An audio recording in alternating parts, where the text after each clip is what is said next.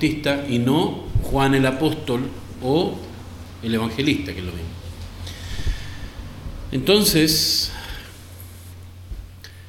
hemos visto cómo se ha venido utilizando los términos de sabiduría humana, filosóficas de aquellos tiempos, para abrirle las puertas a los griegos, que era el principal público del apóstol Juan con este evangelio, que obviamente también habían judíos, pero ya para el año en donde el apóstol Juan había escrito este evangelio, aproximadamente el año 90 o pasado, eh, ya el evangelio se había extendido muchísimo, se habían fundado muchísimas iglesias ya, en por lo menos 60 años de, existencia. Y había llegado también a los gentiles. Sabemos que los gentiles la Biblia le llama a todos aquellos que no son judíos. Entonces, aquí el apóstol Juan empieza a describir a Jesús en términos filosóficos, pero también en términos grandiosos y limitados, digámoslo así. Limitados porque no hay manera de describir al Dios Todopoderoso. Sin embargo, en la mente del ser humano tenemos cierta capacidad de apreciar medianamente, y digo medianamente y le voy a explicar por qué, las cosas maravillosas de las que habla Juan, o la Biblia misma también. Digo medianamente porque hay cosas que nosotros entendemos eh, en, nuestra mente humana, nuestro razonamiento, pero que no alcanzamos a dimensionar en realidad. Por ejemplo, uno diría, a mí me gustaría tener 5 mil millones de dólares. ¡Wow! Suena mucho. Y nosotros por los números razonamos y decimos es mucho. Y más si lo trasladamos al peso, ahora que el peso se ha devaluado tanto que un dólar está como en 800 pesos. Entonces imagínese 5 mil millones de dólares, serían 5 mil millones de 800 pesos. Mucha plata. Y resulta ser que nosotros decimos, si me pasan 5 mil millones de pesos traducido a, o sea, 5 mil millones de dólares traducido a pesos, que sería muchísimo más, yo, no alcanzo a dimensionar. Mi mente racional entiende que es mucha plata, es mucho dinero, pero no alcanzo a dimensionar qué voy a hacer con tanto dinero. mejor ni siquiera toda la vida me alcanza para gastarme todo eso. Alguno de ustedes dirá, créeme que sí. Sí, podemos gastarlo en muy poco tiempo. Pero es tanto dinero que físicamente no, no cabe en este cuarto. O no cabe en una bóveda normal de un banco de una sucursal por ahí que esté visita en pajaritos o, donde sea. E, es, mucha, es mucho dinero, es mucha cosa. Entonces, racionalmente lo entendemos, racionalmente sabemos qué es, cuánto es, pero no alcanzamos a dimensionar realmente qué haríamos rodeados de 5 mil millones de dólares ni siquiera físicamente me puedo imaginar cuánto espacio ocuparía todo eso. Es mucho.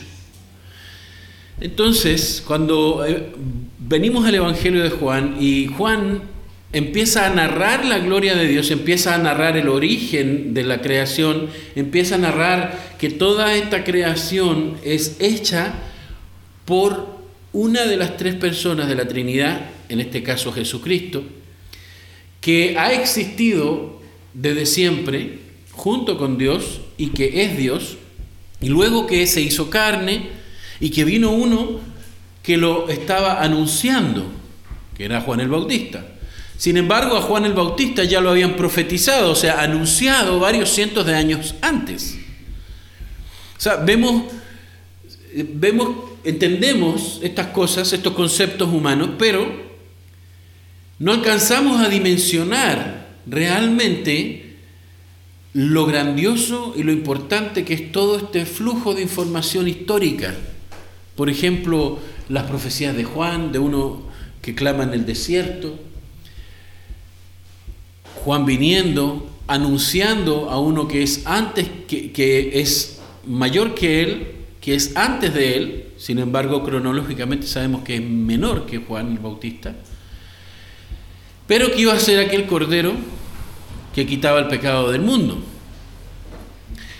Luego también vemos cómo se, Juan va anunciando un poco el, el, inicio del ministerio de Jesús cuando es bautizado y todo lo demás, o ungido también.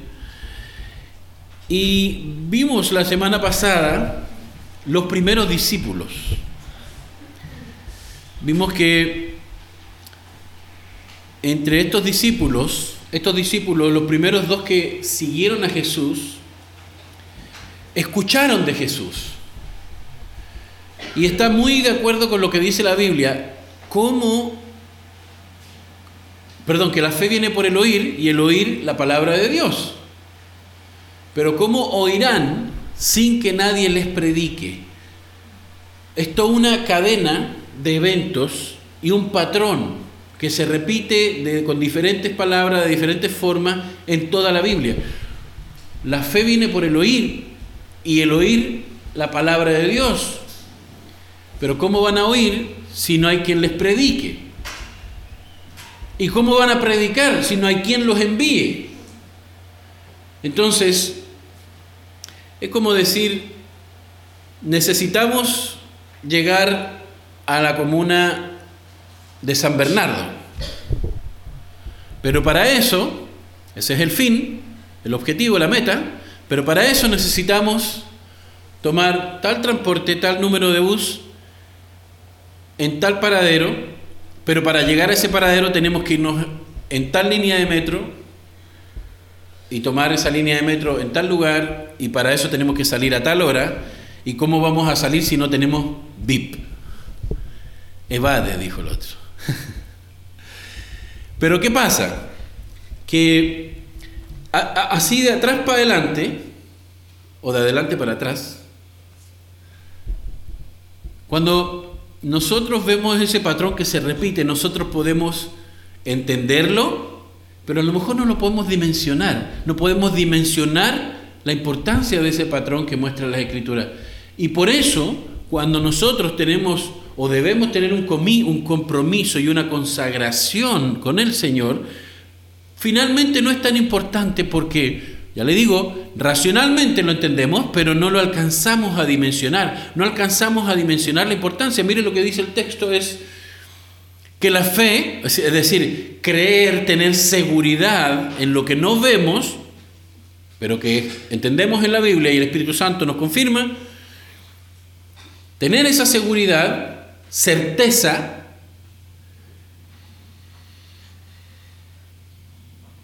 viene por oír, comunicación. Ahora usted podrá decir, hay que hablar, sí, hay que mostrar, sí, hay que leer o dar a leer, sí, hay que escuchar. La, la comunicación es muy importante en esto. Y sin comunicación no hay manera de que alguien escuche la palabra de Dios y por lo tanto venga esa fe. Es decir, estamos hablando de fortalecer la fe. O sea que si no me congrego, es difícil que la fe se fortalezca. Gracias a Dios, hay algunos cristianos maduros que por razones de fuerza mayor no se pueden congregar pero que, como son cristianos maduros, se siguen alimentando de la palabra de Dios donde estén. Luego, cuando se, se, vuelven a congregar, esa misma palabra de Dios ha fortalecido tanto su corazón, su fe, que llegan y sienten un gozo indescriptible de poder congregarse con el resto del cuerpo, porque finalmente son parte de un cuerpo.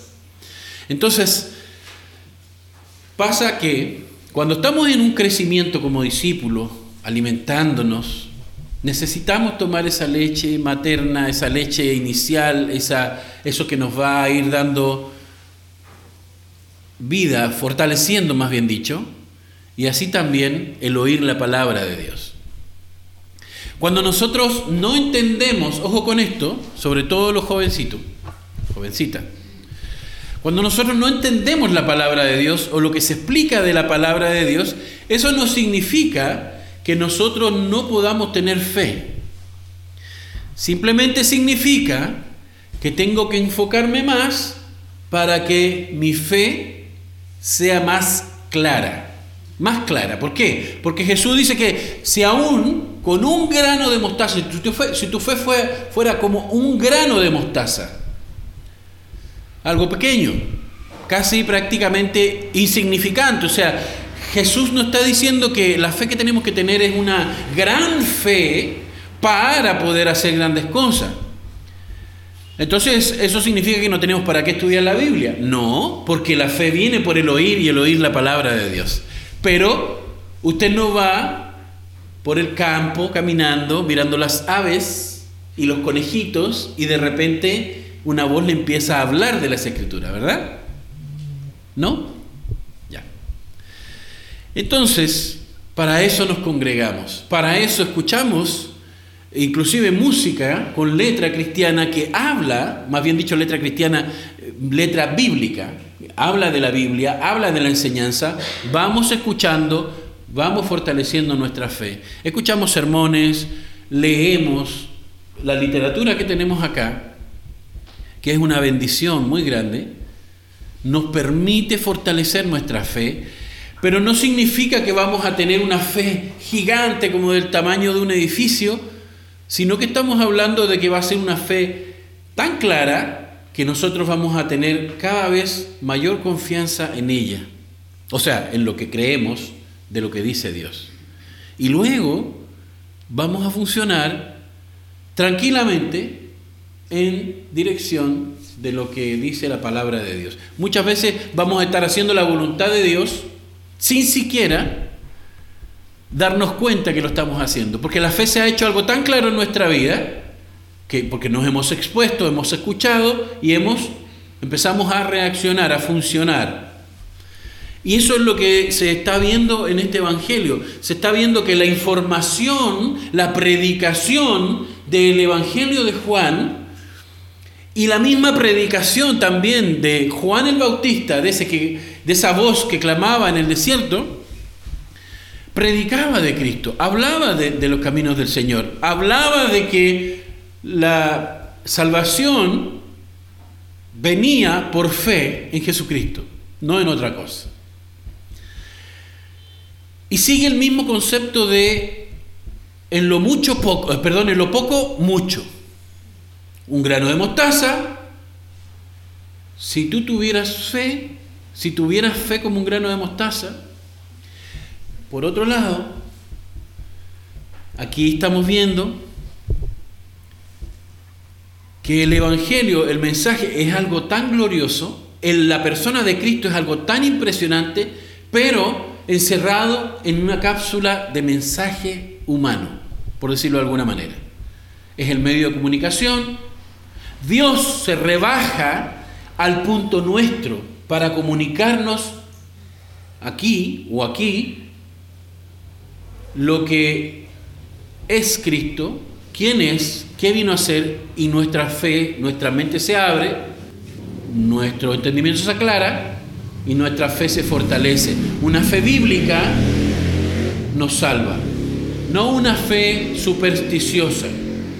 En ese tiempo existía mucha superstición y los bandos eran principalmente el de los griegos que pensaban o tenían la superstición basada en la filosofía de que aprendiendo más y más y más y más iban a llegar a ser a tener algún tipo de santidad, de, ser especiales, de inclusive de, de ganar una salvación.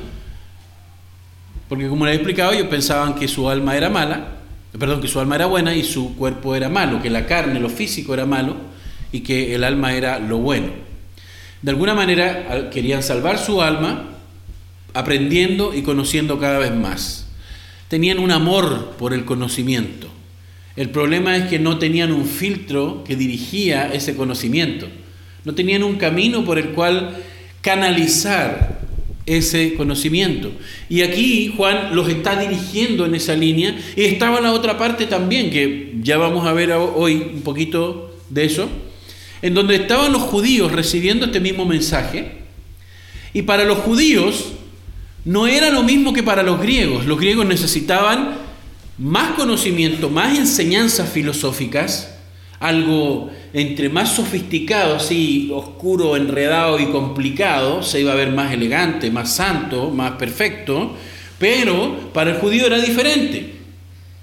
Para el judío eran necesarias las señales. Fíjense que en el Evangelio de Juan en ninguna parte no se, no se expresan los milagros de Jesús como milagros. Sí, son milagros, pero él utiliza el término señales. Porque el apóstol Juan sabe que la carta también está, o que el evangelio también está dirigido a aquellos que eh, judíos que también estaban entre los griegos. Después de todo, ya la cultura de ese tiempo se había helenizado, o sea que había demasiada influencia griega también, al punto de que varios, varias décadas antes habían escrito, habían traducido el Antiguo Testamento del hebreo antiguo al griego, llamado para lo que estudian eso la Septuaginta. O sea que eh, la influencia griega era muy grande y, por eso no, había muy pocos judíos que se salvaban de esta influencia y por eso el apóstol Juan, aunque tenía un mensaje claro, él tenía que comunicarlo a, estos dos, a estas dos partes, digámoslo así. Y eso se refleja mucho en nuestros días también, porque fíjese que hoy en día hay personas que vienen a la iglesia porque quieren aprender más solamente. Y eso no es malo, porque piensan que la salvación viene por más conocimiento de la Biblia. Tampoco es malo más conocimiento de la Biblia, de hecho es necesario, es un mandato de parte de Dios que estemos investigando, que estemos aprendiendo cada vez más, pero eso no nos va a salvar, sino que el conocimiento básico, puntual y específico de que la salvación es por medio de la fe en Jesucristo. Entonces, Juan va juntando a toda esta gente y va alineando el mensaje. Menciona entonces a dos discípulos de Juan el Bautista, que estaban escuchando, estaban aprendiendo del mensaje de Juan el Bautista. ¿Cómo oirán sin que nadie les predique? Ahí estaba Juan el Bautista. Y nosotros también escuchamos constantemente el mensaje del Evangelio. Yo le voy a contar una cosa muy interesante. Para la época de el siglo XV, XIV y antes, la palabra de Dios, la Biblia, estaba prohibida leerla o traducirla en su totalidad al lenguaje, como dice la confesión de fe, vernáculo, vernacular o nativo del pueblo. Usted tenía que saber latín, ¿Y por qué latín? Si la Biblia no fue escrita en latín, pero era parte de el imperio romano, era su, idioma principal, y ahí hay otras cosas que podríamos entrar a conversar que nos desviarían de nuestro punto acá. Sin embargo, estaba prohibido. Usted tenía de alguna manera que saber latín para poder leer la Biblia. El otro problema es que tampoco había una Biblia en la mano. Entonces se tenía que hacer sacerdote de la iglesia de Roma. Y aún así, la mayoría no tenía acceso.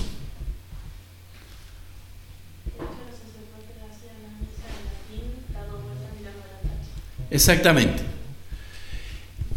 Lo, lo, como dice la hermana, los sacerdotes hacían la misa en latín, dándole la espalda a la gente y dándole de frente a la cruz que tenían ahí. Entonces todo esto era una contradicción a lo que Dios nos muestra en estos patrones de conducta, en estos patrones de enseñanza, en estos patrones que el mismo Dios quería mostrarle a su pueblo. Fíjese, ¿cómo irán sin que nadie les predique? ¿Y cómo predicarán sin que nadie los envíe? Pero resulta que nosotros, nuestro capitán, nuestro jefe, nuestro manager, nuestro administrador, nuestro gobernador, nuestro eh, presidente absoluto, Jesucristo dijo, id y predicad el Evangelio. Cumplido. Empezamos a predicar el Evangelio.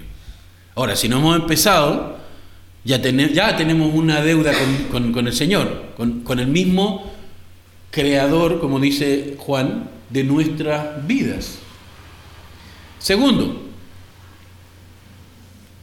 y di predicar el Evangelio. Están enviados a predicar. ¿Cómo predicarán si nadie los envía? ¿Y cómo irán si nadie que les predica? Entonces ahí hay, una, hay, todo un patrón que nos muestra que cuando nosotros somos afectados por el Evangelio, por la palabra de Dios, y nosotros, como dice el Evangelio de Juan, creemos, recibimos a Cristo creyendo en nuestro corazón, o creyendo en Él, nuestra reacción ha de ser de ir y hablar de Jesús, de su evangelio, las buenas noticias de salvación. No a venderles la pomada, porque eso definitivamente va a traer mucha gente a las iglesias. De hecho, es evidente, es evidente. Va a traer muchísima gente, pero toda esa gente, si no se les predica el Evangelio, se van a ir al infierno. Cuando nosotros entonces escuchamos, tenemos el mandato, escuchamos, vamos y actuamos. Los primeros dos discípulos que se menciona aquí, o que por lo menos entendemos, eran aquellos que estaban con Juan el Bautista, y que Juan el Bautista cuando por segunda vez dice, he aquí el Cordero de Dios, es como diciéndole, Aquí tienen al que deben seguir. Juan el Bautista no estaba buscando, él era el mensajero, él no estaba buscando quedarse con más gente, tener una mega iglesia, con un mega templo, ¿me explico? Juan el Bautista simplemente estaba enfocando todo su mensaje para que quien escuchara, antes que venir a Juan, fueran a Cristo.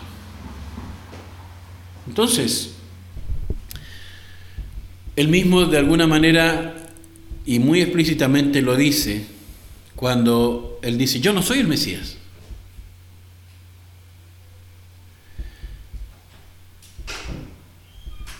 Finalmente, estos dos discípulos escucharon el mensaje del Evangelio, escucharon la predicación de Jesús y fue, fueron y actuaron. Siguieron a Jesús. Dice versículo 35 del capítulo 1 de Juan, Dice, al día siguiente, Juan estaba de nuevo allí, Juan el Bautista, con, dos de sus discípulos. Versículo 36. Al ver a Jesús que pasaba por ahí, dijo, aquí tienen al Cordero de Dios. O sea, ¿qué hacen aquí sentados? Muévanse, despierten. Y ellos pensaron, bueno, conmigo no es. No, dice que estos dos discípulos que estaban en ese momento con él, se movieron. No se quedaron calentando las banquitas. ¿Me explico? No se quedaron comoditos en su casa. Ellos salen de la seguridad de su maestro, porque para esos tiempos tener un rabí, un maestro, era muy especial, muy difícil, ya hace varias semanas atrás lo conversamos, y no cualquiera llegaba al nivel de estar con un rabí, el rabí tenía que aceptarlo, y resulta que ya estos dos hombres, discípulos de Juan el Bautista,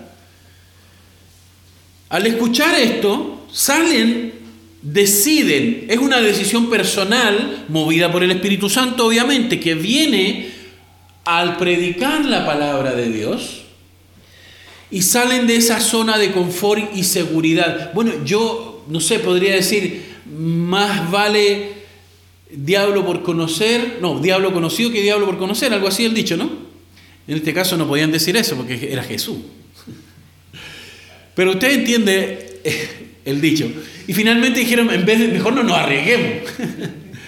mejor no nos arriesguemos y quedémonos con Juan porque ha sido un buen maestro, ha demostrado santidad en su vida, no ha sido perfecto, pero se ha esforzado y, conoce bien la escritura, y finalmente nos enseña lo que Dios quiere. Así que nos vamos a quedar con Juan. Pero resulta que Juan, aquí no era un tema de, mira, ándate con este otro maestro. Mira, este otro maestro predica mejor. Oye, mira, es que este otro maestro, o rabí, o pastor, o predicador, tiene una iglesia más cómoda, más grande. Tienen climatización, o sea que si hace frío, vas a estar calientito. Y si hace calor, vas a estar bien frío, bien cómodo. Las sillas son butacas como de cine, que puedes reclinar un poquito.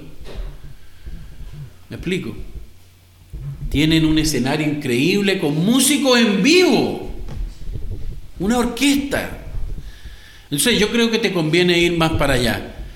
Jesús no, eh, eh, Juan el Bautista no les dijo nada de eso. Él tampoco quería quedarse con ellos como que no, es que no los puedo perder porque si no ya, ucha, ¿qué hago? No. Él simplemente le dice, ahí tienen al Cordero, espabilen, muévanse. ¿Qué están haciendo aquí todavía? Y luego dice, cuando los dos discípulos oyeron otra vez, ¿cómo oirán sin que nadie les predique? Cuando los dos discípulos oyeron decir esto, ¿qué hicieron? Se quedaron sentaditos. Es que tenemos, estamos de, como le decía la semana pasada, lo que pasa es que estamos cansados porque trabajamos toda la semana. Estuvimos pescando, Estuvimos cosechando papas. Entonces estamos cansados. Tenemos que descansar. El Señor sabe que nosotros tenemos que ser responsables con nuestro cuerpo.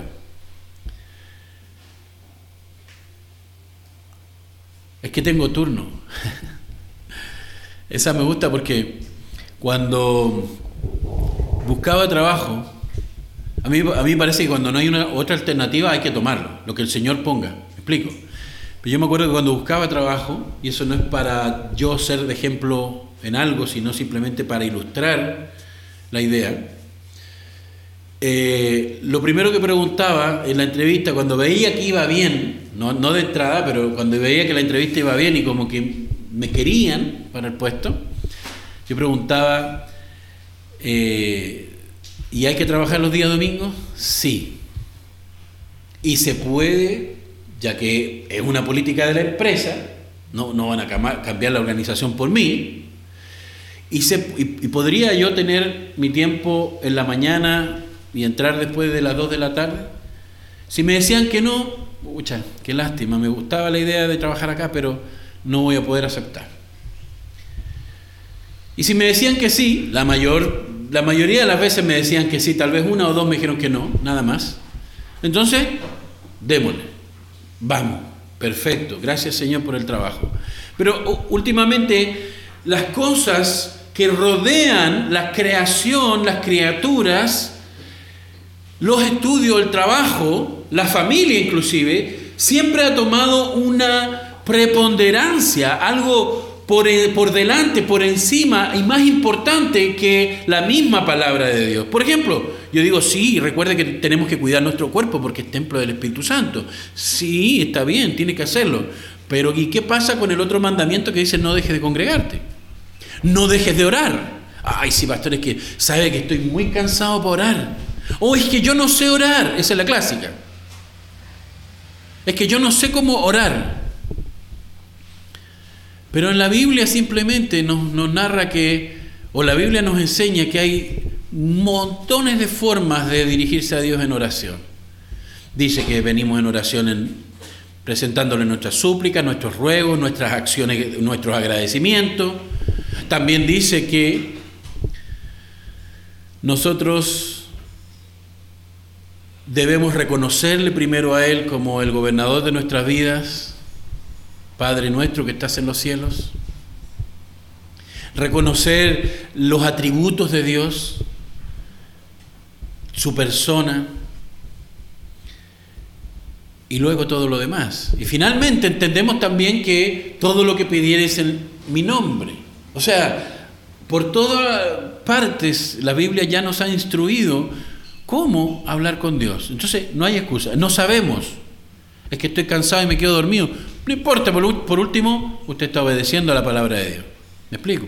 Pero no podemos desobedecer, o perdón, obedecer la palabra de Dios por un lado, desobedeciéndola por el otro. No tiene sentido. Es como querer acomodar las cosas a nuestro tenebroso corazón pecaminoso. Pero nos gusta, es rico, pues nos hace sentir bien porque nadie nos juzga. Y cuando alguien nos juzga, ay, yo no vengo más. ¿Por qué? Porque el pastor dijo esto, esto y esto. Así que en esa iglesia yo no puedo ir.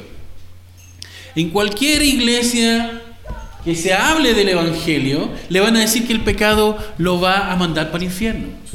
En cualquier iglesia que sea bíblica, que se hable de la palabra de Dios, que se expongan los textos correctamente, positivamente, le van a decir que usted y yo somos pecadores.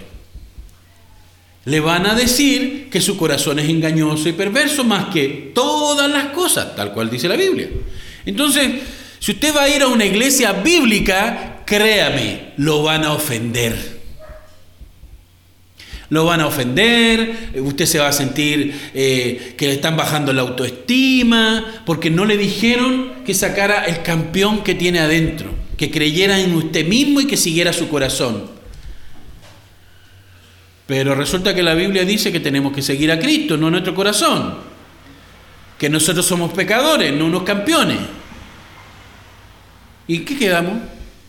Filosofía versus Biblia, mundo, las ideas del mundo se convierten entonces en enemistad con Dios. Pero ¿quién decide eso? Nosotros. No le puede echar la culpa al pastor, no le puede echar la culpa a la prédica, no le puede echar la culpa a la música. Ay, pero es que tienen música envasada. Ese término lo escuché aquí en Chile. Y siempre me imaginaba un frasco abriéndole y saliendo la música. música envasada. Lo que pasa es que yo estoy acostumbrado a las mandolinas y las guitarras. O, que yo estoy acostumbrado a los órganos, a los pianos y a los violines pero siempre giramos en torno a nosotros. Y aquí Juan el Bautista le está diciendo a ellos, al ver a Jesús, eh, me imagino así como Juan el Bautista parado aquí y, los tres estaban viendo a Jesús pasar.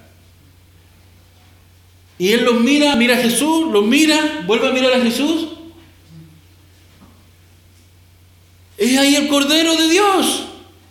Despierten. Cuando los discípulos reaccionaron, versículo 37, cuando los dos discípulos le oyeron decir esto, siguieron a Jesús, no a Juan el Bautista. Antes seguían a Juan el Bautista porque le hablaba del Cordero de Dios. Pero luego, cuando Jesús ya estaba presente, no más Juan el Bautista. ¿Eso significa que le hicieron la ley del hielo? No. Significa que su vida iba a cambiar. Estos dos discípulos ya no volvieron a ser los mismos de antes.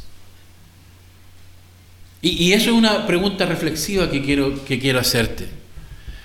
La fe viene por el oír, el oír la palabra de Dios, ¿Cómo ha cambiado tu vida desde que estás siguiendo a Cristo? ¿O es igual que siempre? No estamos hablando de magia, de poderes mágicos que tenga el predicador o el Espíritu Santo. No, no, no. El Espíritu Santo afecta a nuestros corazones. Pero nosotros también podemos entristecer al Espíritu Santo. O sea que nuestra responsabilidad, ojo con lo que voy a decir, nuestros deberes y derechos para con Dios, para con la palabra de Dios, no los podemos quitar aunque queramos, aunque estemos en este tiempo, en esta época de que preferimos pedir, pero no dar, reclamar derechos, pero no ser responsables con nuestros deberes. ¿Me explico?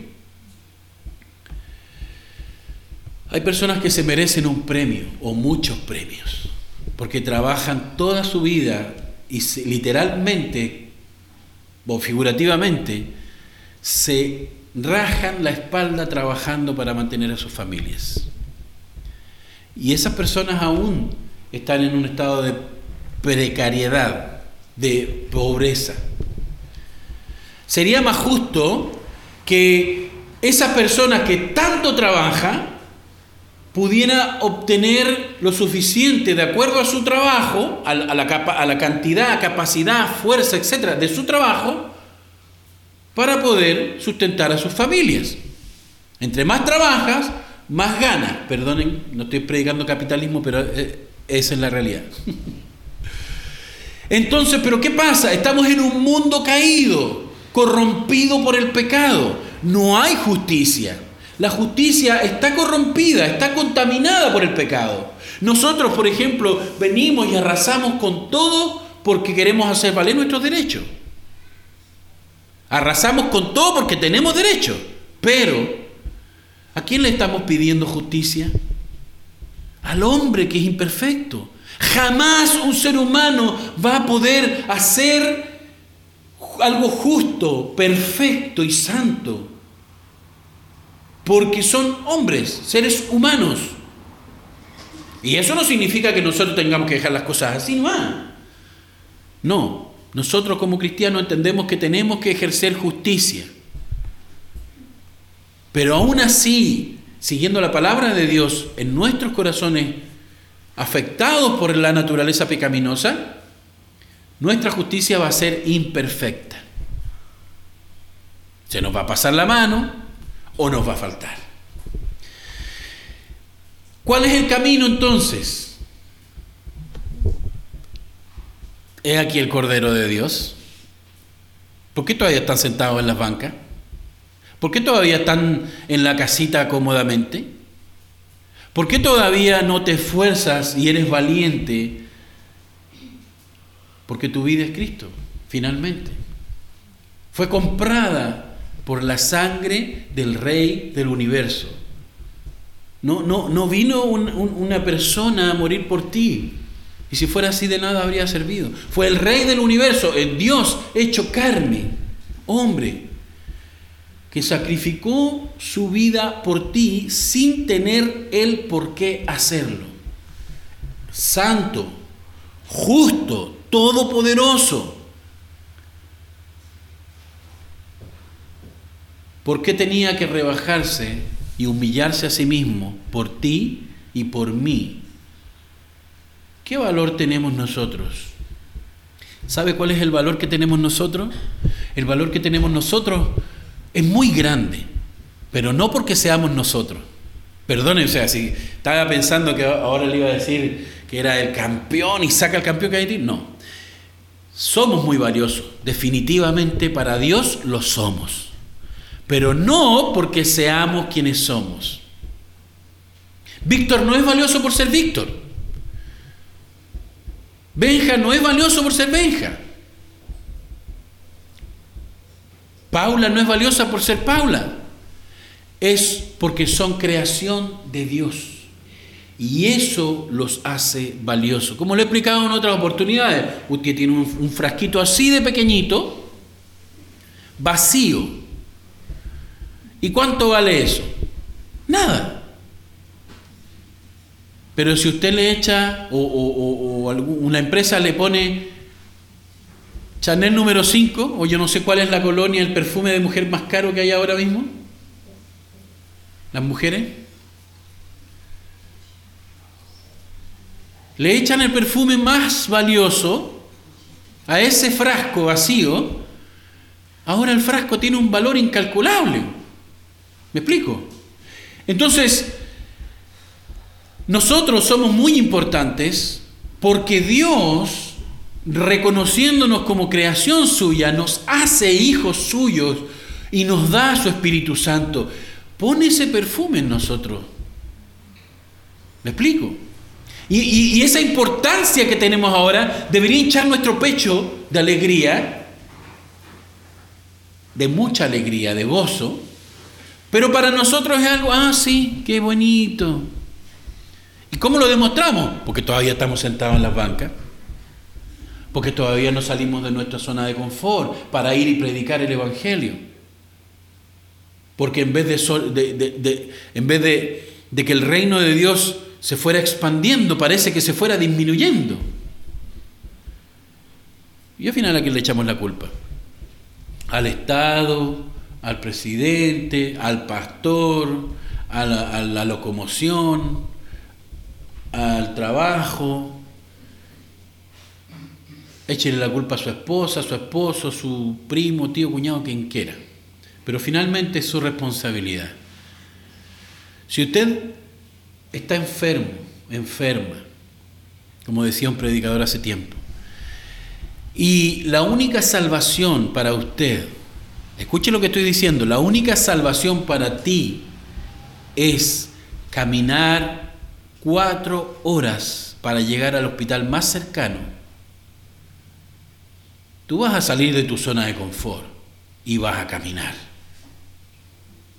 Aunque te tome cuatro horas, aunque llegues cansado, aunque hayas tenido turno, aunque no te den permiso, pero tú vas a caminar las cuatro horas. Vas a hacer el sacrificio para salvar tu vida. Pero resulta que estamos hablando de las cosas del alma. ¿Qué harías por tu alma? Es que no tengo VIP. Entonces, no puedo ir. De repente un pastor del siglo XVII le habría dicho, oiga, pero si usted vive nada más a dos horas de aquí, Pero como nosotros, a nosotros nos queman el metro y ya no tenemos cómo movernos, y lloramos y que no sé qué. Que si no me pasan a buscar, no, no lo digo por los hermanos que pasé a buscar, ni por lo que pasan a buscar. No, no estoy apuntando a nada específico, sino son cosas que pasan, cosas que se dicen genéricamente. O sea, es que si no puedo así, por esto, no soy capaz de sacrificarme para buscar el alimento para mi alma. Es, otras cosas siempre las que son más importantes que Dios para nosotros. Y resulta que, hey, aquí tienen el Cordero de Dios, muévanse, búsquenlo, síganlo. Y al oír esto, los discípulos, Juan y Andrés, o que se entiende que son Juan y Andrés, le preguntaron, ¿me voy a prestar plata para la micro? Porque tengo que llegar donde está Jesús. Ellos fueron, dice, siguieron. Yo no sé qué obstáculos habrán tenido, si tenían alguno, algún problema. Después de todo también había un obstáculo, ¿cierto? Porque ellos eran discípulos de Juan el Bautista, que ya tenía cierta fama en la región, buena o mala, pero tenía una fama, y con él también sus discípulos. Mira, yo no voy a esa iglesia porque se dice tal y tal cosa del pastor. Ya, pero entonces tú vas a seguir al pastor o vas a seguir a Cristo. Ahora, si nosotros vemos aquí, vemos que estos dos discípulos simplemente oyeron y se movieron. ¿Qué hace falta para que usted y yo nos movamos? ¿Necesita plata? ¿Usted seguiría a Cristo por plata? ¿Necesita que le, den 100 mil pesos, un millón de pesos para que siga a Cristo? Porque así todos se convierten en seguidores de Jesús. Si cuando viene Farca y da 10 lucas, todo el mundo se vuelve loco, imagínese por 100 mil pesos para seguir a Jesús. Yo camino a las dos horas, son 100 lucas. Las cuatro. ¿Sí o no? Al ver Jesús, se volvió y al ver que lo seguían, y aquí la, expresión seguir es básicamente muy similar al concepto de consagrarse, dedicarse a alguien. Ellos querían dedicarse a Jesús, querían seguir a Jesús, ellos no iban a curiosear para ver, ¿y este predicador de moda quién es? Jesús le preguntó, ¿qué buscan? él sabía la respuesta. Pero vimos la semana pasada que en Romanos 19 se dice que con la boca se confiesa para salvación. ¿Correcto? Entonces, es importante la confesión verbal, en este caso, contexto específico, porque Jesús simplemente lo vio. Hola, ¿qué hacen? O, hola, ¿qué buscan? Y ellos le responden, queremos escuchar tu doctrina, saber qué es lo que tú crees, a ver si eres compatible con nosotros, qué es lo que tú ofreces. Queremos saber qué tipo de iglesia tú tienes. Ellos le dicen simplemente, rabí, maestro, ¿dónde te hospedas? Y Jesús, respuesta corta y directa, vengan a ver.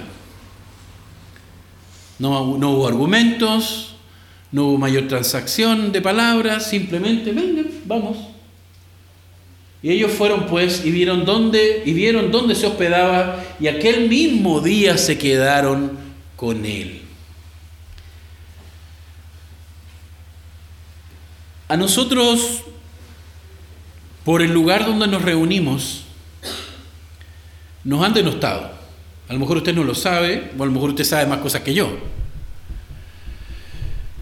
Pero hay personas que dicen, esa no es una iglesia porque no tiene el edificio, porque no tiene, se, espera conceptualmente hablando que una iglesia tenga una cruz, tenga muchas bancas, tenga un púlpito a lo mejor grande y una plataforma. Como nosotros no tenemos eso, o no tenemos la personería jurídica aún, no somos iglesia. Pero en ninguna parte de la Biblia la iglesia de Jesucristo tuvo personería jurídica. Porque la personería jurídica, es decir, la identidad que se le da a la iglesia, es porque Cristo dio su vida por ella. Cristo es el sello Cristo es el que le da la identidad a la iglesia.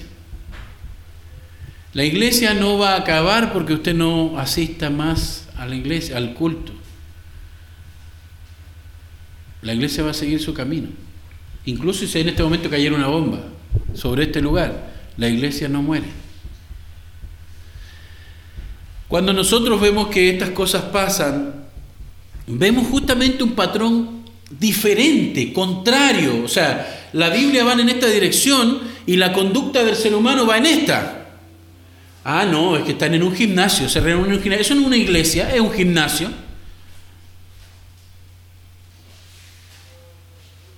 ¿De qué estamos hablando? Si la iglesia, la identidad se la da Cristo, no el lugar.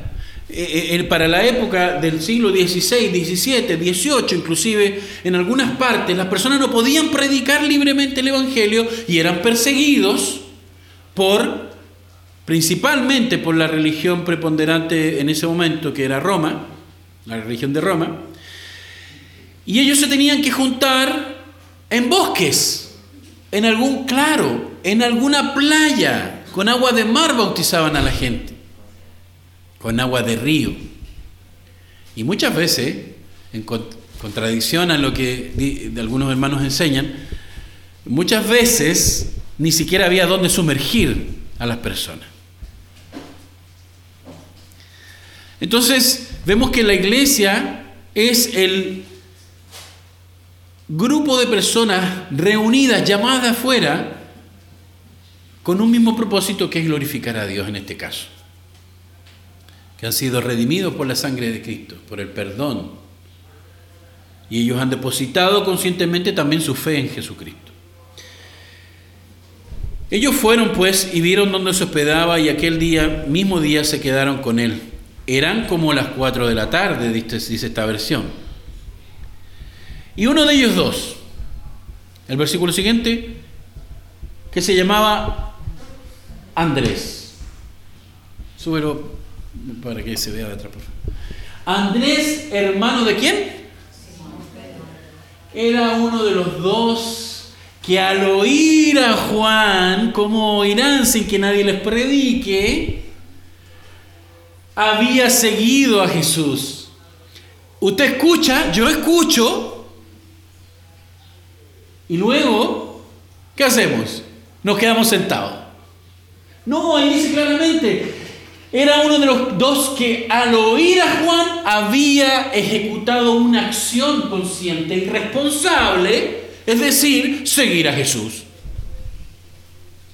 ¿Me explico? Andrés encontró primero a su hermano Simón, mire, fue a los familiares, y le dijo, hemos encontrado al Mesías. Esto es el Cristo, Mesías es en hebreo, Cristo es en griego. Luego lo llevó Jesús, imagínense, dos discípulos tenía Jesús ahora, la iglesia naciente de Jesucristo tenía sus dos primeros miembros. Y el primer día ya uno de ellos estaba evangelizando a su hermano y lo estaba llevando a Jesús. ¿Qué le parece? Andrés encontró primero a su hermano Simón y le dijo, hemos encontrado al Mesías, es decir, el Cristo. Luego lo llevó a Jesús, quien mirándolo fijamente,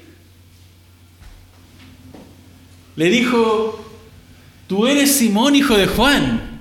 Y el asombro de Pedro debe haber sido sorprendente porque seguramente le dijeron que yo venía.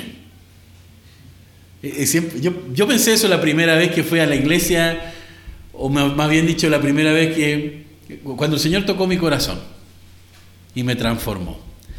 Porque el predicador estaba hablando de las mismas cosas que yo hacía en privado y en secreto, o que yo no quería que mis padres o que las personas que amaba se enteraran, porque no eran muy santas que digamos. Yo no quería que mis papás se enteraran que andaba garabateando, que andaba fumando, que andaba mirando eh, niñas, en plural. No, no, no, yo no quería. ¿Qué voy a decir yo si me, me pillan haciendo esto, lo otro? ¿Y para qué digo las ideas que a uno concibe cuando está con los amigos y los papás no lo escuchan? Somos otras personas, de verdad que sí. Yo, todavía me acuerdo de eso. A lo mejor, a lo mejor no todo, no con todos pasa exactamente de esa forma, pero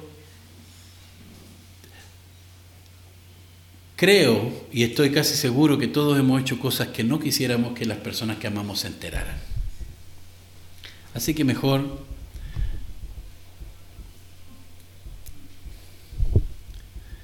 cuando el predicador empezó a hablar esa noche. Pastor Ezequiel, Gallardo se llamaba, todavía me acuerdo su nombre. Y empieza a explicar la Biblia, y empieza a hablar de los diez mandamientos, y empieza a, a aplicarlo al momento actual. Yo dije, este caballero está hablando de mí. Alguien tiene que haberle dicho que yo venía. Así, así. Siempre mirándonos el ombligo, girando en torno a nosotros mismos. Pero resulta que no tenía sentido porque ya la persona que me había invitado no pudo haber ordenado todos los eventos como se dieron para invitarme. Y ahí me asusté. Porque dije, este señor está hablando todo lo que dice ese libro que es la Biblia y la Biblia sabe todo lo que yo he hecho. Y Dios sabe todo lo que yo he hecho. Y Dios está presente aquí en este momento. Ay, ay, ay. ¿Y ahora qué hago? Qué vergüenza. Qué vergüenza, porque realmente yo no quería que nadie se enterara de esto, de esto otro o de aquello. Pero la buena noticia cuál era? La buena noticia era que Cristo vino a limpiar todos esos pecados, todos esos malos pensamientos, malos deseos, malas inclinaciones del corazón, presentes, pasadas y futuras. Las vino a limpiar con su sacrificio. Vino a perdonar tu pecado. Vino a ponerte a cuenta con el Padre sin deuda. Tú pecaste. Perfecto. Yo soy el camino, la verdad y la vida. Yo soy la puerta estrecha. Pasa por acá. La fe entonces nos debe dirigir a creer más, fortalecer nuestra fe en Cristo, pero no te pide una fe tan grande como que no puedas ser salvo. Simplemente Juan enseña acá que a los que le recibieron, esto es, esto quiere decir a los que tuvieron fe en el poder de su nombre, en su nombre, en su sacrificio, en él, como Dios, como logo, como creador, se les dio potestad de ser llamados hijos de Dios. Derecho. Se les regala un derecho que tú no tenías.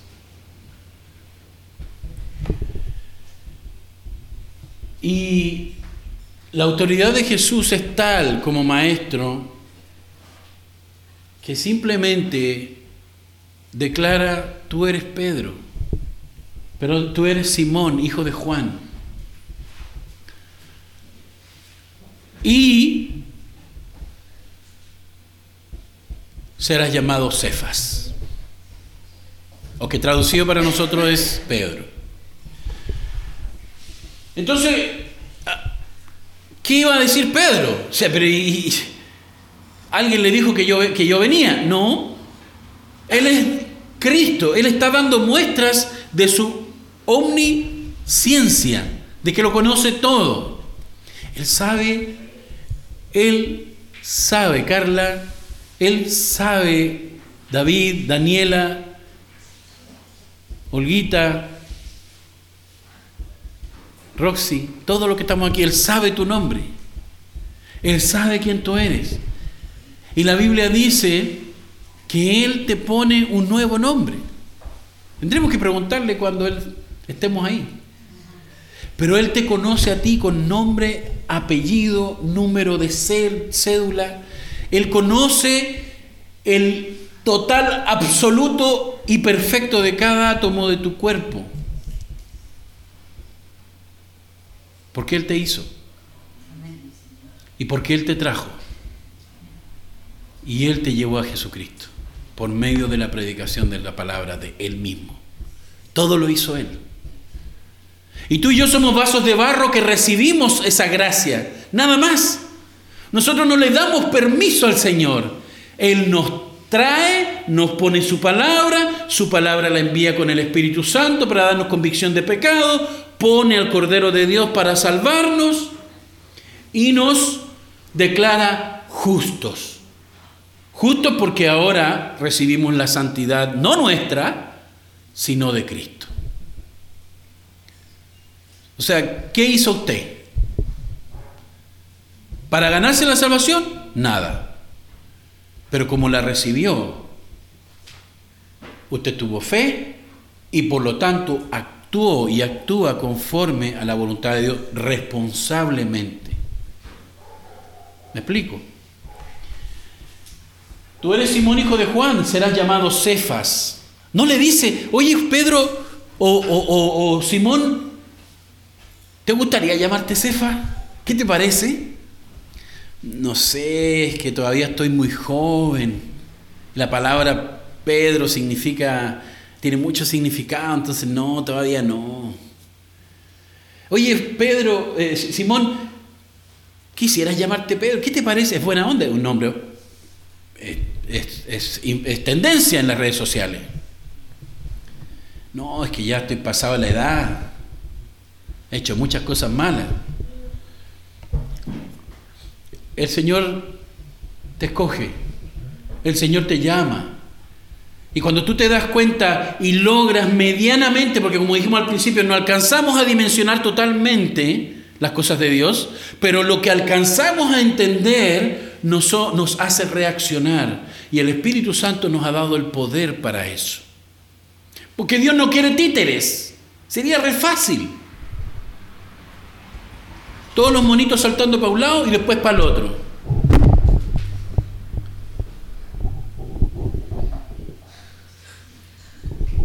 Dije monitos, no micrófono. y, que, son robots. No quiere robot, él quiere personas que con su razonamiento que él creó, con su intelecto, su entendimiento, su corazón, le alaben y le adoren consciente y responsablemente para él expresar su amor y que esas personas lo amen por lo que él es. ¿Me explico? Pero Dios dice, yo voy a ser robot, voy a ser títere, lo voy a manejar como yo quiero. Para que sea más fácil la cuestión. Pero no es así. ¿Qué pasó? Que el ser humano con su intelecto, su razonamiento, decidió pecar. Y según eso se multiplicó. Contaminó toda la raza humana. Y la raza humana, aunque no le obliguen a pecar, peca voluntariamente. Y luego nosotros, encima de eso, con nuestra naturaleza pecaminosa, podrida, queremos juzgar a Dios y decir, ay, es que si Dios existiera no habría pobreza. Es que si Dios hubiera hecho un títere o un robot, seguramente no habría pobreza, porque habría hecho todo para lo cual fue programado. Pero no. Somos tan pecadores que aún nuestra fe está condicionada a nuestros términos. Cuando Él es el que hace toda la obra de la salvación y nosotros como vasos de barro, como vasijas hechas por el alfarero, recibimos simplemente la gracia de Dios y en agradecimiento reaccionamos. Al día siguiente, después de que estos dos discípulos, uno de ellos ya había traído el primer converso o el primer discípulo, que fue Pedro, ya van tres, mire, la iglesia está creciendo en dos días, en un día. Al día siguiente, dice el versículo 43, Jesús decide salir a Galilea, hacia Galilea, se encontró con Felipe y lo llamó. Y lo llamó y le dijo, Felipe, tengo una picarre buena. ¿Quieres venir? Mira, vamos a salir con unos amigos. Son tres amigos súper buena onda. ¿Qué te parece? Y uno de ellos es pescador. O sea, son pescadores, así que vamos a tener harta comidita, unos pescaditos ahumados. Así como para animarlo, ¿no? No, Jesús simplemente le dice, sígueme.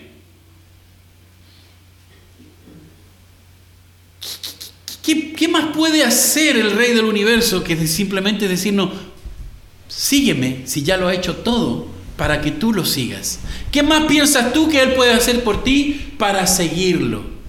Si ahora mismo tú te preguntas, ¿soy seguidor de Jesús? Y la respuesta es solamente de, denominacionalmente, es decir, yo me siento, yo digo que creo en Jesús porque es bueno, pero no obedezco mucho su palabra, en realidad no hago, no hago nada por, por el reino, no obedezco su palabra, porque finalmente em, no estoy tan seguro, no creo, no sé. con todas las evidencias, aún seguimos poniendo condiciones, porque son condiciones finalmente. Y lo mismo hacían los judíos en ese tiempo. Danos señal de que eres el Hijo de Dios. ¿Qué señal necesita usted? Ay, es que si mi, si mi hijo se sana del cáncer, es que si Dios me sacara de la pobreza, es que, coyunturalmente hablando, es que si Dios me permitiera pasar la PCU, yo estaría seguro que Él existe. Porque nos han lavado tanto el cerebro que ahora, no ahora buscamos evidencias para ver si Dios existe. Pero la pregunta no es esa, la realidad no es esa. La realidad es, pruébame que Dios no existe. Porque las evidencias son abrumadoras. ¿Cuánto haces tú para vivir cada día cuando estás durmiendo? Nada. Entonces, claramente, no, yo no me he dado cuenta, pero parece que me han estado lavando el cerebro para creer todo lo contrario. Es que yo no estoy seguro que Dios exista.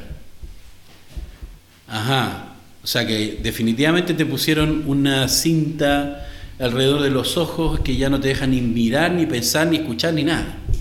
Porque las evidencias las puedes palpar, las sientes físicamente, las ves las escuchas. Tu corazón palpita porque Cristo vive.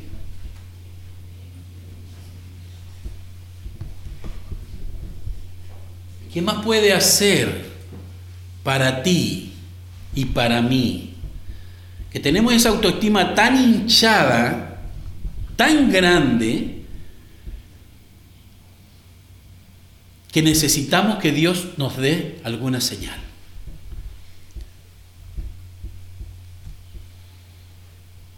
Tenemos un montón y están alrededor nuestro todos los días. Si no quieres creer en Dios porque no existe, pruébame que Dios no existe. Y si me vas a sacar la pobreza, me vas a sacar las enfermedades, me vas a sacar la injusticia, todo eso es producto de las decisiones pecaminosas del ser humano que está corrupto por el pecado.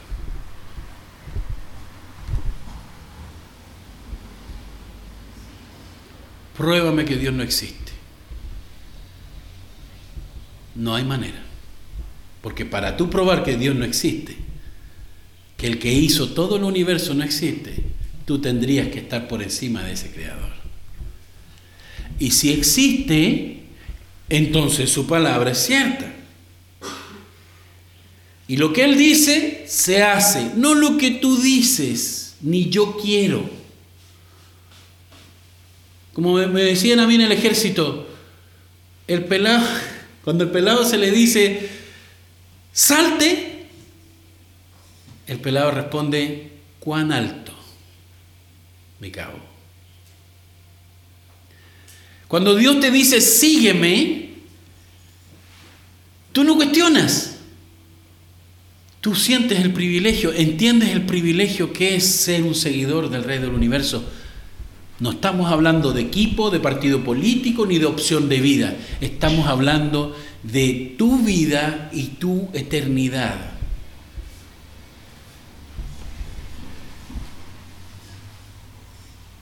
Se encontró con Felipe y lo llamó, sígueme. Imperativo. No le preguntó. Fíjense que hasta el momento Señor, lo que, el Señor Jesucristo lo que menos ha demostrado ser es caballeroso. Porque Él va y dice, tú te vas a llamar Pedro y tú me vas a seguir y ustedes dos vengan conmigo. ¿Y a, dónde está lo caballeroso? A mí me habían dicho que Dios es un caballero. Él es Dios.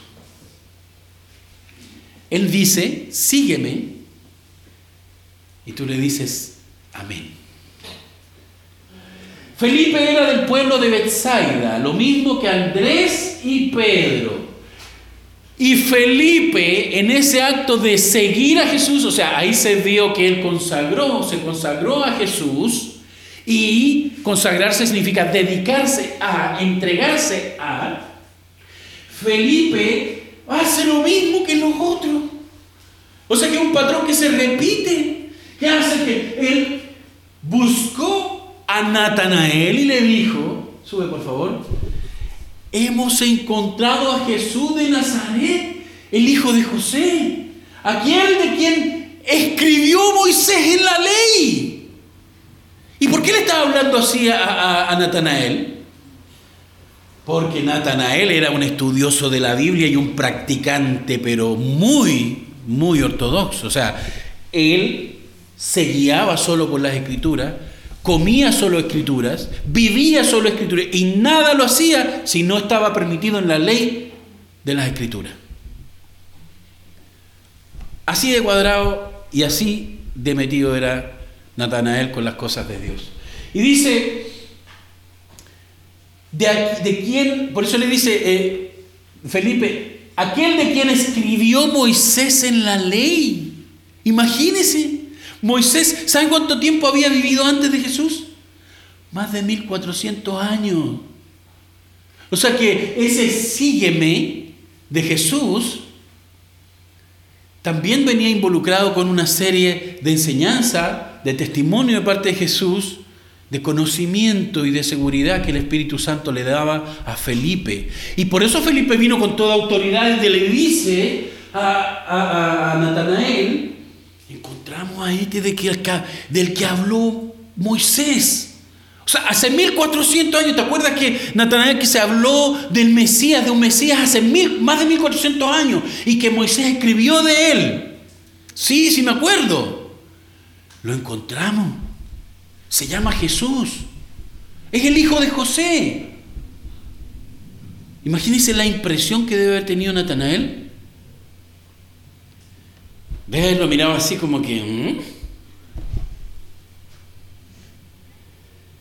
¿De Nazaret? ¿Acaso de allí puede salir algo bueno?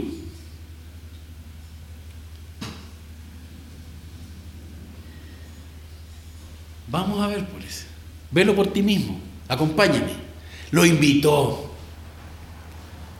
Ya que Natanael de entrada no se, no, se comió el cuento, no se la creyó, lo invitó. Vamos, mira tú mismo, escucha de él. Cuando Jesús vio que Natanael se acercaba, comentó, sube por favor, aquí tienen un verdadero israelita en quien no hay falsedad, o sea que es una persona de una sola línea, pero de verdad, verdad. Y, Natanael debe haber puesto la misma cara de Pedro, solamente que como era más erudito, se expresaba mejor también, y le, contesta, ¿de dónde me conoces tú? Lo mismo que yo le decía cuando yo llego a este pastor, alguien le dijo que yo venía. Porque está diciendo las mismas cosas que me afectan a mí. No, no, no, es la palabra de Dios. Y es el Espíritu Santo que te está hablando a tu corazón y diciéndote, así son las cosas. Antes de que Felipe te llamara, ajá, cuando aún estabas bajo la higuera, Ahí ya empezó a ponerse tenebrosa la cosa. ¿Cómo sabe? Ya te había visto. Y esa expresión en la, gramática original del, griego da a entender que era un conocimiento que tenía de Natanael. Lo mismo que hablamos de antes, Dios nos conoce con nombre y apellido, con número de célula y hasta cada cada cabello en nuestro, en nuestro cuerpo, eh, cada cabello en nuestra cabeza. Todo Él lo tiene clarito de ti y de mí. Ay Señor, es que no puedo. Cuando el Señor te manda algo, tú le dices, es que Señor no puedo, Él sabe que puedes. Por eso te está mandando. Ay, es que Señor, excusas. Porque si no, Él no te habría dicho, sígueme. Es que la escuela, es que el trabajo, es que mi familia. Un funeral. ¿Se acuerdan? Es que Señor. Y Él le dice, el que no está dispuesto a dejar padre y madre por causa mía, no es digno de mí. ¿Pero por qué dice eso? Porque tenemos que tomar al padre, a la madre, a nuestros progenitores, a las personas que amamos como algo sin importancia. No. Pero si tu vida gira en torno a cualquier, mi vida gira en torno a cualquier cosa, primero, antes que Cristo, no somos dignos de Cristo. Así que ponga la excusa que usted quiera. Pero el Señor no va a salir perdiendo. Él todo lo ve, se lo deja claramente estipulado a Natanael. aun cuando estaba bajo la higuera, ya te había visto, ya yo te conocía, yo sabía quién eras tú. De hecho, esa expresión, he aquí un verdadero israelita, dice mucho, que si tuviéramos tiempo podríamos profundizar más. Pero ya eso da una idea clara de, ajá, ¿y por qué dice eso? Por el conocimiento previo y creador que maneja Cristo. Y cuando le dice esto, esto fue impactante para Natanael porque resulta que le está expresando su omnisciencia, que él conoce todo. No solamente que lo vio previamente, sino que lo conocía y hasta sabía lo que estaba haciendo. Y Natanael quedó tan sorprendido con el conocimiento que tenía de la escritura y de la persona de Dios que le dice, rabí, maestro, tú eres el Hijo de Dios. Tú eres el rey de Israel. Porque Natanael conocía las profecías y estas profecías se estaban haciendo reales, presentes en ese momento. Nadie que haya tenido una experiencia con Cristo en su corazón va a quedar igual. Es imposible. Por eso hay cambios en la vida, pero esos cambios no pasan por magia. Nosotros pedimos a Dios, ayúdame. Pero si nos quedamos sentados, nada, nada va a pasar. Porque Él ya nos dio la fuerza, Él nos dio el poder, Él nos dio el Espíritu Santo, nos dio el Evangelio, nos dio Jesucristo, nos dio las promesas, nos dio las profecías, nos dio su palabra, nos dio todo para que nosotros nos paráramos del asiento e hiciéramos lo que teníamos que hacer. Si tú quieres cambiar, empieza tomando las decisiones correspondientes para hacerlo. Ay, es que una vez caigo y otra vez caigo. No importa, sigue parándote, sigue parándote. La Biblia dice que si siete veces cae el justo, siete veces Jehová lo levantará. Así que dale, te caíste, levántate y sigue. Evita los errores, evita los problemas, evita los pecados, pero sigue. Y continúa y continúa y continúa y continúa. ¿Qué es que en la iglesia no son tan santos como dicen? ¿Y qué te importa? Si es Cristo el que te llama.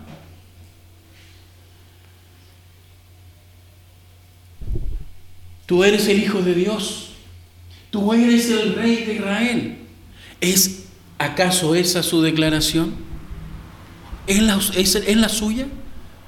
¿Es la mía? Y Jesús le responde 50 arriba, por favor. ¿Lo crees porque te dije que te vi cuando estabas debajo de la higuera? Eso no es nada. Porque vas a ver aún cosas más grandes que esta. Clark Kent. Cosas más grandes que estas.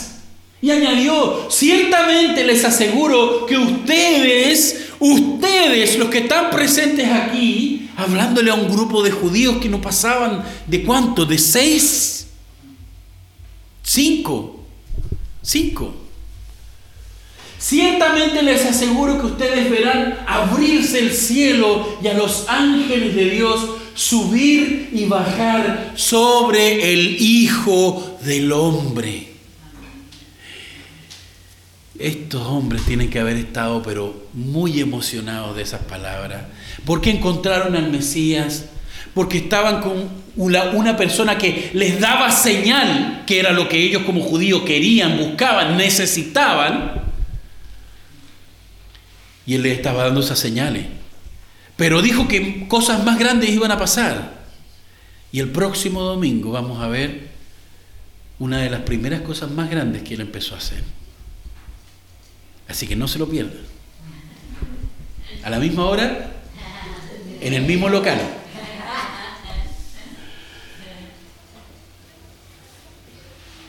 Pero ponte tú en el lugar de esas cinco personas que estaban ahí.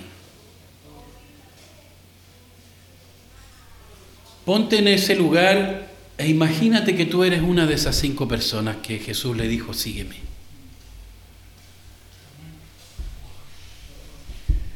Y las promesas que te hace Jesús es que vas a ver aún cosas más grandes que estas.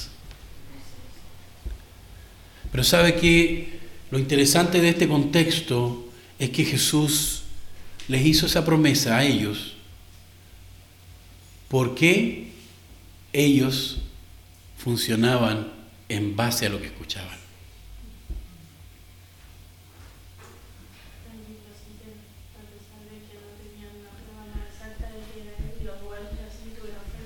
Exacto, porque lo siguieron, porque reaccionaron ante el mandato, ante el imperativo, sígueme. Y como ese imperativo es para ellos, como discípulos, para usted también, para mí lo es, sígueme. Pero seguirme es en ese concepto que hablábamos la semana pasada, como siguiendo al líder, al monito mayor. Todo lo que hace el, capitán, el general el monito mayor, todo lo hacemos nosotros también. De hecho, la Biblia en Romanos dice que fuimos predestinados para ser hechos o formados a la forma de Jesucristo. Su carácter, su vida, su santidad, es lo que debe ir siendo formado en nuestra vida. Entonces, la pregunta es, ¿mi vida está cada día más dedicada a Cristo o no? Y si la respuesta es no, vea lo que hizo Natanael, vea lo que hizo Pedro, vea lo que hizo eh, Felipe, lo que hizo Andrés, lo que hizo Juan. Siga al líder Siga el ejemplo de Jesús. Ay, sí, es que Él es Jesús y no yo. No importa. Si usted es hijo de Dios, usted fue predestinado para que se forme la imagen de Cristo en usted. Se equivocó, no importa, siga adelante. Pídale perdón a Dios. Arrepiéntase de su pecado y con más ganas.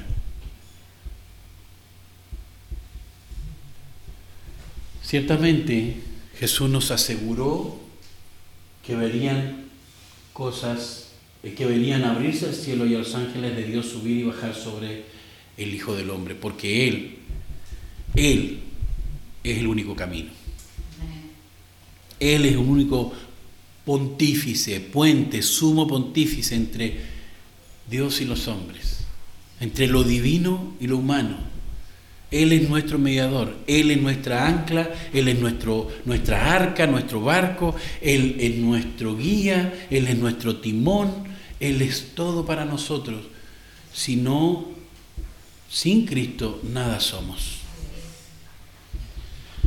Así que meditemos en esto y la próxima semana vamos a ver cómo Él empieza ya a abrir con mayor potencia, pero en medio de judíos con el conocimiento de que judíos requerían, necesitaban señal, Él empieza a hacer señales.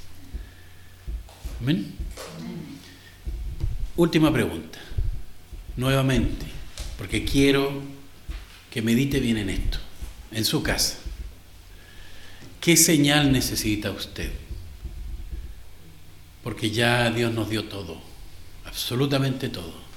¿Qué más necesita usted? ¿O solamente son excusas para no seguirle y para no moverse, no hablarles a otros de Jesús, no estudiar más la palabra de Dios? Si usted quiere señal, en realidad está buscando excusas para no hacerlo. Reflexione en eso. Y nos ponemos de pie, por favor. Estamos en silencio un minuto para hablar con Dios en oración y hablarle sobre esto que acabamos de escuchar y meditar. ¿Cómo aplicamos esto en nuestra vida? ¿Cómo lo llevamos a nuestra vida cotidiana? Esa, aplica, esa, esa aplicación, esa forma aplicativa de la enseñanza bíblica se adhiere única y exclusivamente al contexto que usted está viviendo, día con día. Así que oremos y hablemos con el Señor. Estamos en silencio.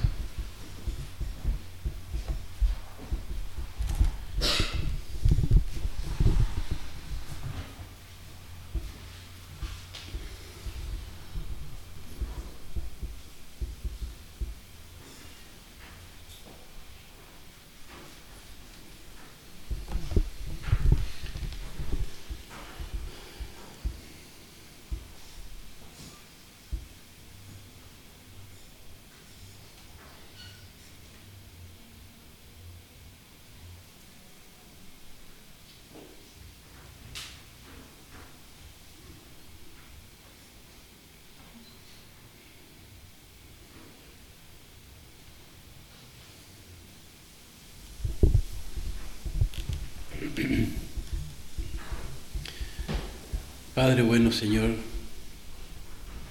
gracias te doy por permitirme exponer tu palabra siendo un pecador. Gracias te doy por permitirme abrir la Biblia y leer lo que tú quieres de mí, Señor. Te agradezco porque has tenido paciencia conmigo, Señor. Cuando reviso mi vida, cuando reviso mi historia, cuando reviso quién soy y las cosas que he hecho, Señor, pienso, yo no habría tenido tanta paciencia. Pero Padre, tu bondad es tan grande, Señor. Tu misericordia no tiene comparación, Señor. Que antes de llegar a un límite, tú me llamaste, Señor, y me muestras estas maravillas. Te pido, Señor, que a mis hermanos que están presentes, Señor, a toda y cada una de las personas que está aquí esta tarde, Padre, no solamente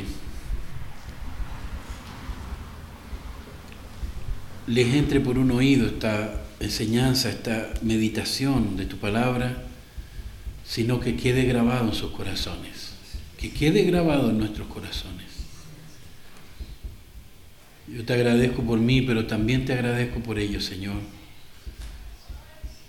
porque son tuyos y tú los pusiste en la mano de Cristo. Y Jesús en oración dijo que ni uno ni uno solo lo ha perdido y lo perderá. Así que si tenemos seguridad de salvación, Señor, es por la obra de Cristo. Si tenemos, Señor, la confianza de que veremos grandes cosas, es solo por Jesucristo. Y Padre, te ruego que eso fortalezca nuestra fe. Que nos anime, Señor, a salir de, nuestra, de nuestro de nuestra área de confort y que nos impulse, Señor, por haber escuchado tu palabra, que nos impulse, Señor, responsablemente a buscar a aquellos que aún no han escuchado de ti o que están perdidos, Señor. Padre amado, hay mucho trabajo por hacer, pero eso es lo que tú amas de nosotros, que con nuestro trabajo te demos gloria y honra, Señor, y sobre todo con este trabajo de ir y hacer discípulos, Señor.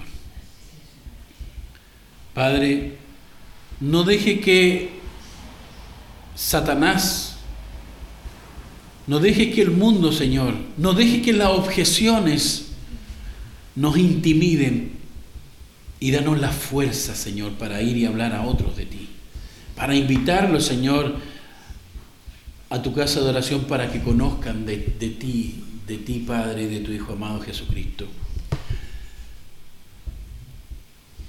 Padre, te ruego que des convicción en los corazones de aquellos que están buscando dónde congregarse y conozcan que nosotros nos congregamos acá, para que puedan también venir a escuchar de ti, a recibir la bendición del arrepentimiento, la fe y la salvación en Cristo.